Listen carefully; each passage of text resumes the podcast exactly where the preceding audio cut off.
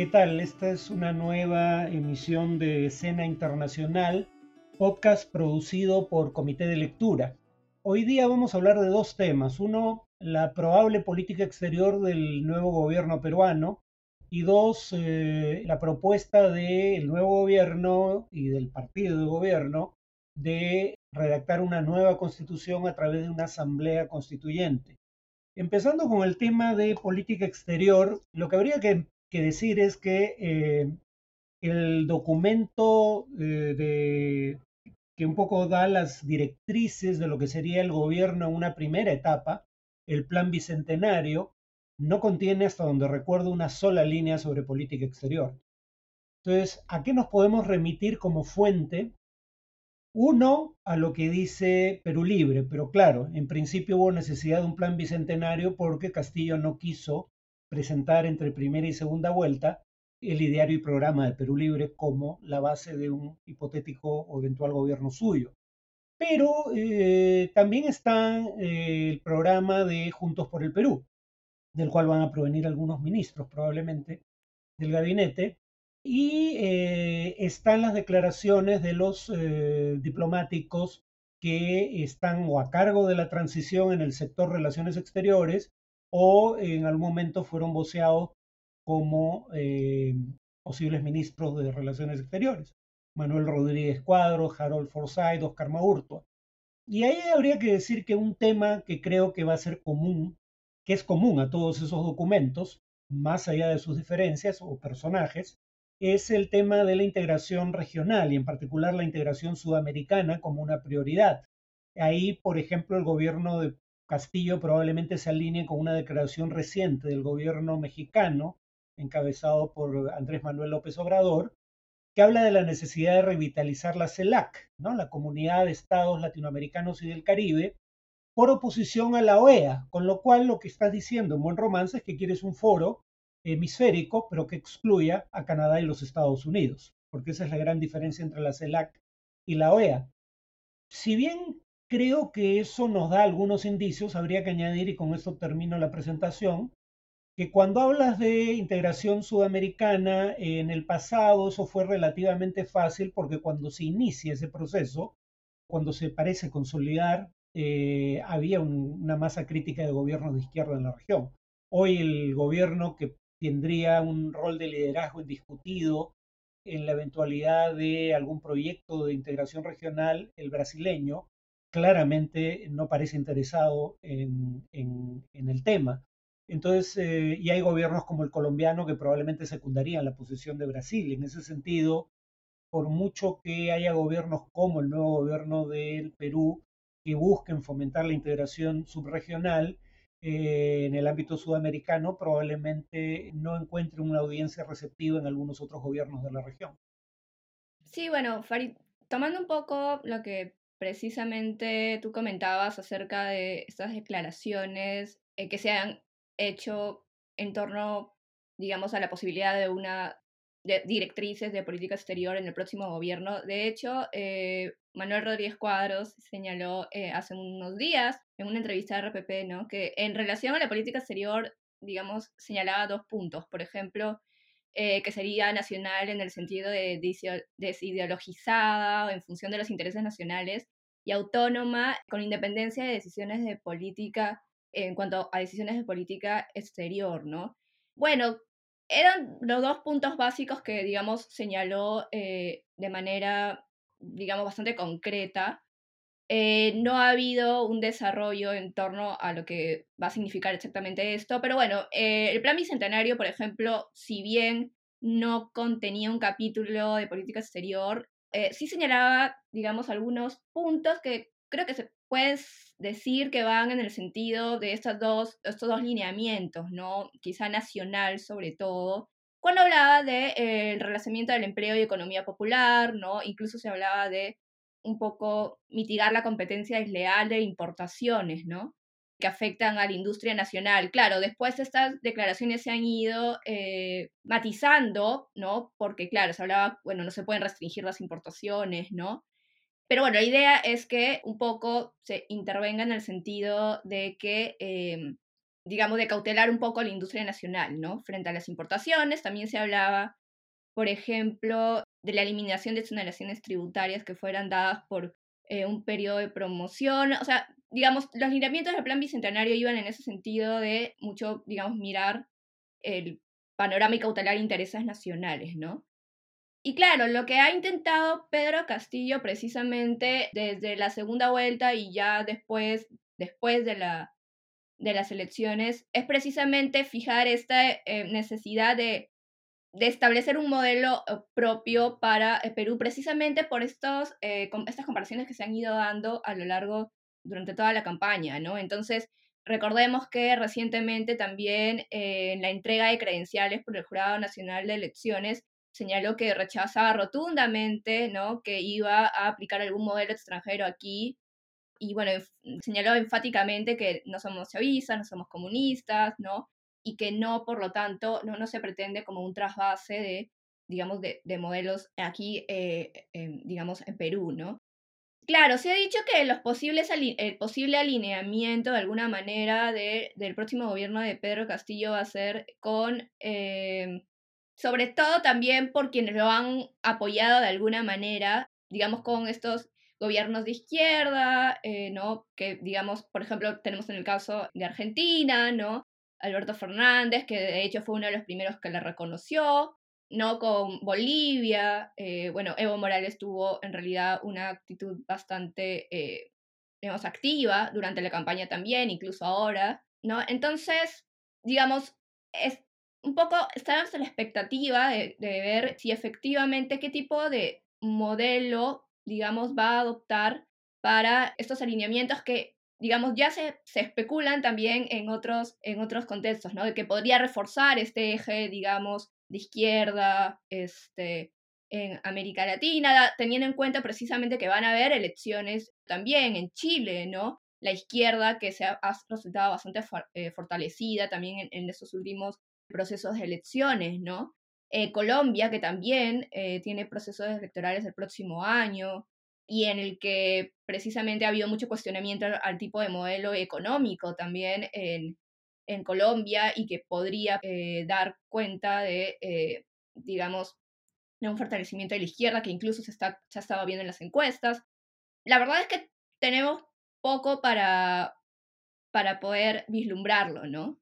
Pero bueno, creo que más allá, eh, por el momento, esos son como las alianzas que eventualmente podrían existir, ¿no?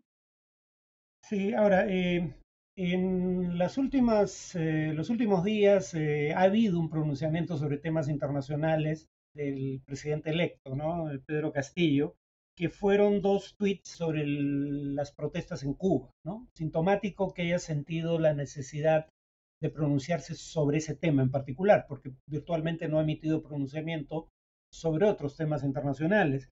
Y ahí, eh, claro, hace dos cosas que coinciden plenamente con lo que es la política exterior peruana. Por un lado, eh, reconoce el derecho de la población a protestar pacíficamente, cosa que dice, más o menos en términos similares, el pronunciamiento de la Cancillería peruana en torno al tema y menciona el hecho de que se opone al eh, embargo, lo llama bloqueo de manera equivocada, en mi opinión, pero al embargo económico de Estados Unidos contra Cuba.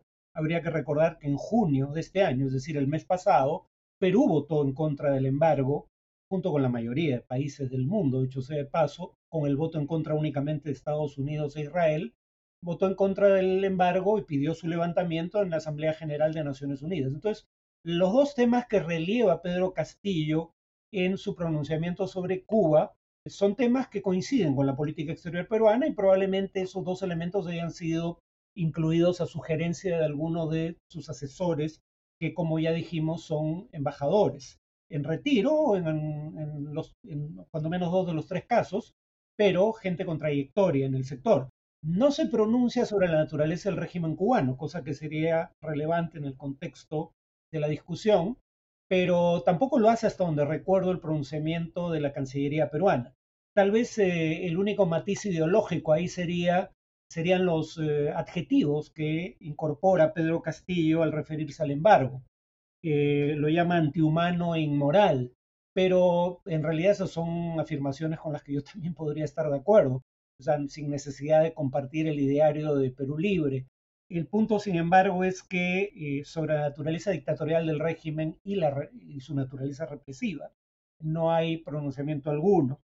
Ya que mencionaste que Castillo volvió a reiterar de que no es comunista ni chavista, podríamos utilizar esas afirmaciones para entrar al siguiente tema, que es el tema de la propuesta de cambio de la Constitución, porque lo que pocos parecen haber notado ante esta reiterada proclama de identidad de Castillo, proclama en negativo al decir que no es ni chavista ni comunista, y mucho menos terrorista y que va a combatir el terrorismo, es que el partido por el que postuló podría calificar como un partido comunista, se autodefine como marxista-leninista y eso es la esencia fundamental, el núcleo fundamental de la ideología comunista.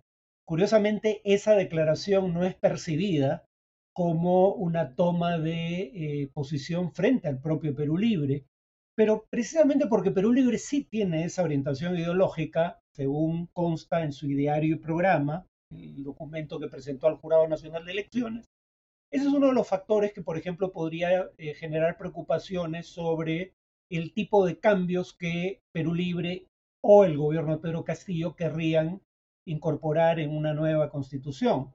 Eh, y ahí hay una doble discusión. La, constitucionalidad de querer cambiar la constitución a través de una asamblea constituyente, cosa que no está contemplada en el actual ordenamiento jurídico. Pero segundo, el tema de que a diferencia de Chile, que es presentado como un ejemplo eh, a seguir, en Perú no ha habido debate sobre el tema, ¿no? En Chile, en el segundo gobierno, durante el segundo gobierno de Michelle Bachelet, Michelle Bachelet inicia una discusión ciudadana en torno al tema y eventualmente elabora una propuesta de constitución. Eh, si bien esa propuesta es ignorada por el gobierno que le sucede, el de Piñera, había instalado un debate sobre la necesidad eh, o conveniencia de una nueva constitución y sus, los posibles cambios requeridos para cortar con el legado de Pinochet, que es finalmente quien lega a los chilenos, aunque ratificado en un referéndum, la constitución vigente. Eh, nada de eso ha ocurrido en el Perú. ¿Qué opinas sobre el tema? Sí, eh, estoy de acuerdo contigo, porque efectivamente en Chile existía una demanda. De hecho, las protestas ¿no? de 2019, de octubre de 2019, tenían, esgrimían como una de las demandas una nueva constitución. Y de hecho, una encuesta realizada en octubre del 2019 da cuenta que en realidad aproximadamente un 80% de la población, al menos según este sondeo, creía importante, eh, muy importante o bastante importante cambiar la constitución. Y sí, aproximadamente en más o menos el mismo porcentaje estaba totalmente de acuerdo o de acuerdo con cambiarla. Entonces, sí había en Chile ya un debate de años, ¿no? en torno a la idea, ¿no? De, cambiar la constitución, emergieron las protestas, era una de las banderas de las demandas esgrimidas y había, incluso eso se reflejaba, por ejemplo, en encuestas, ¿no? Eh, lo que no pasa aquí en Perú, ¿no? Al menos las últimas encuestas que han salido a la luz más bien da cuenta de que no se considera exactamente un tema, al menos de lo más relevantes, ¿no?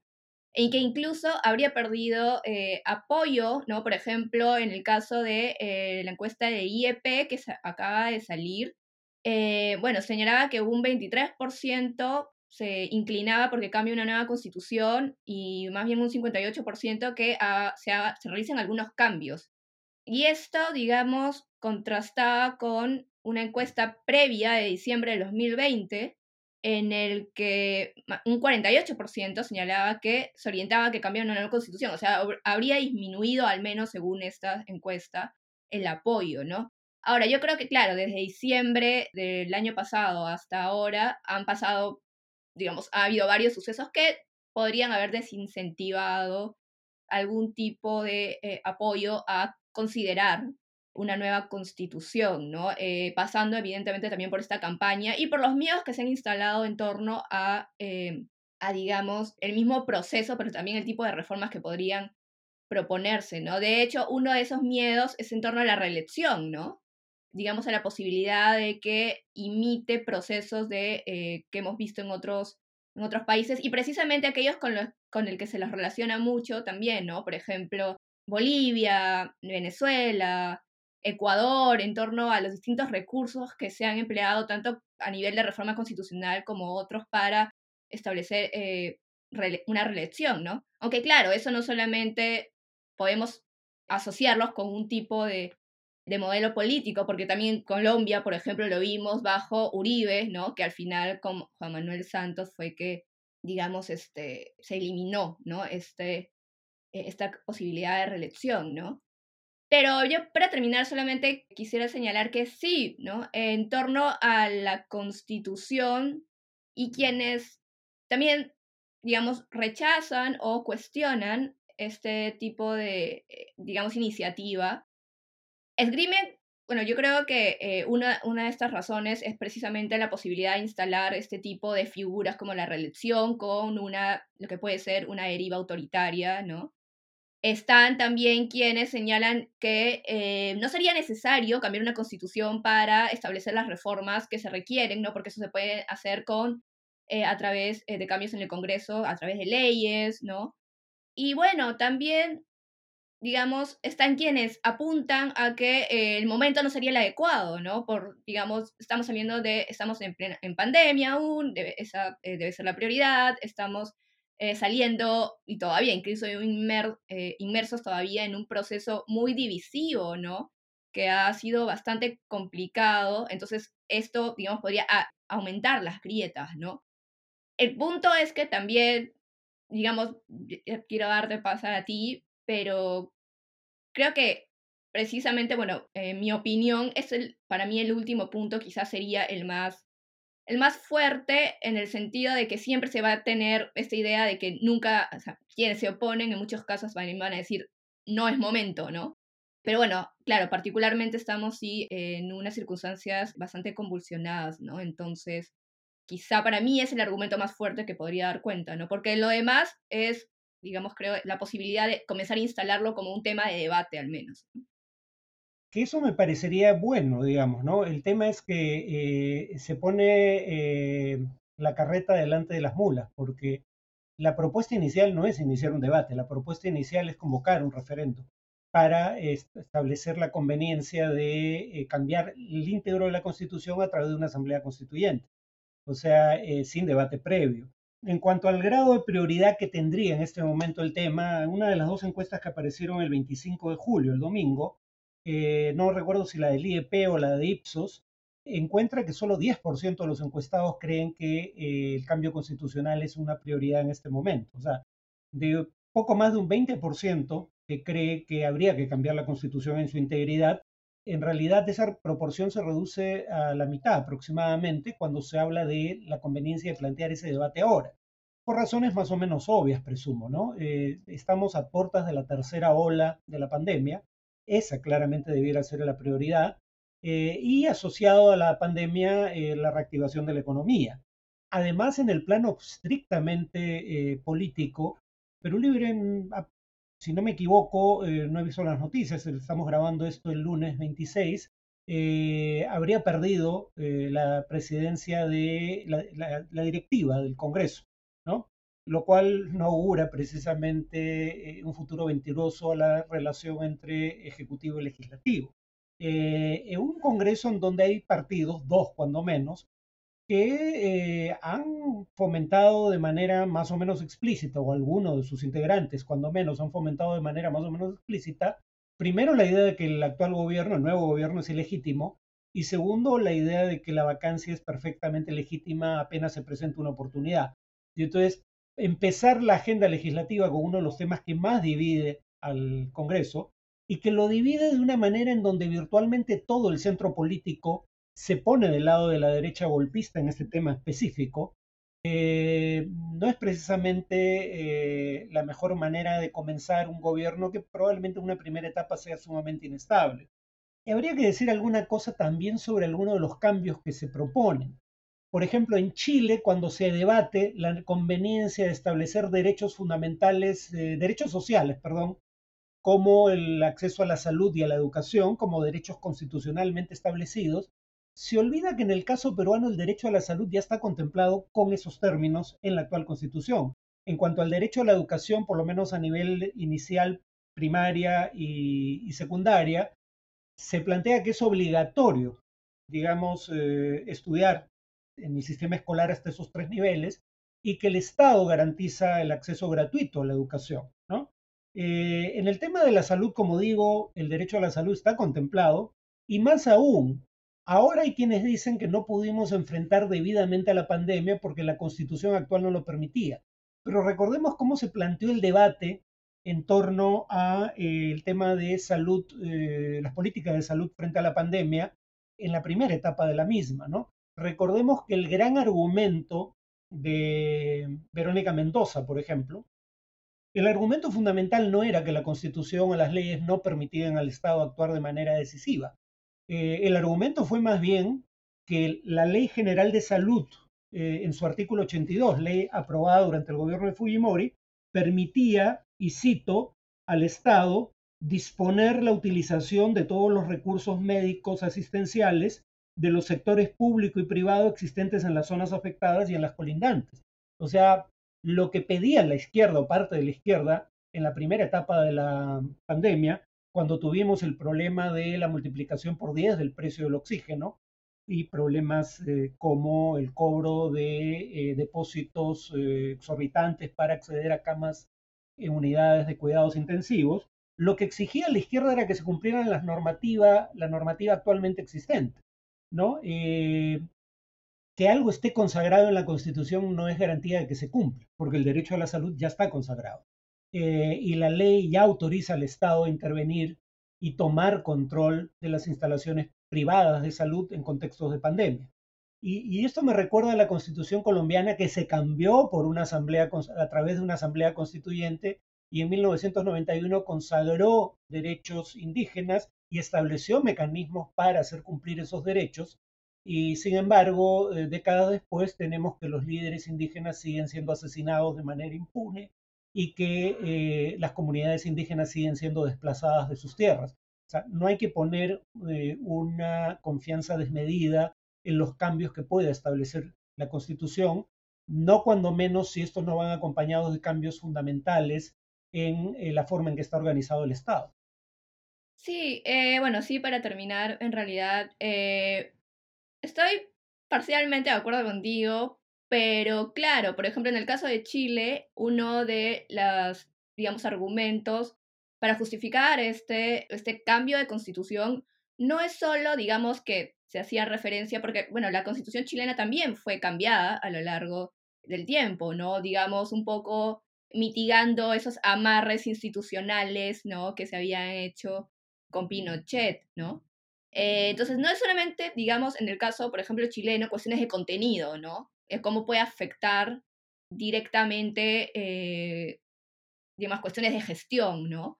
O institucionales. Si no hay una idea y, eh, y que se formuló, eh, digamos, de manera clara y que también se formula aquí acerca de esos problemas del origen mismo, ¿no? De la constitución y claro, como digo, uno de esos argumentos ha sido eh, de quienes no necesariamente lo rechazan, pero dicen no sería necesario porque se puede cambiar, no se pueden establecer reformas, de hecho se ha reformado a lo largo del tiempo también la Constitución, es la necesidad también eh, que no, la Constitución no es solo contenido, ¿no? Es también, digamos, eh, tiene un elemento simbólico representativo, ¿no? Y, y debería, digamos, quienes esgrimen tener participativo también, ¿no?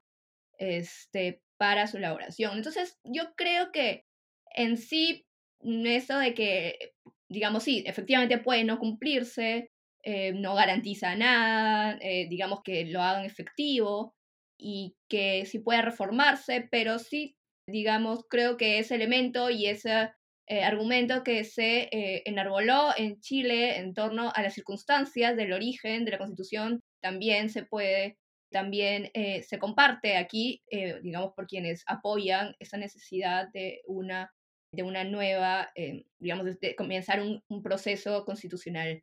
Entonces yo creo que es un argumento válido también, ¿no? Y hay que tenerlo en cuenta. Él, digamos, sí creo, es, puedo apoyar más el, la idea de que el momento se ve poco propicio y sobre todo se ve complicado, dadas las circunstancias y las recientes digamos, resultados en torno a, eh, a cómo va a estar configurada la mesa directiva ¿no? en el Congreso. Pero bueno, creo que podremos seguir discutiendo este tema en otra oportunidad, ¿no? Así que aquí terminaríamos ese episodio y esperemos que sea de su agrado. Gracias.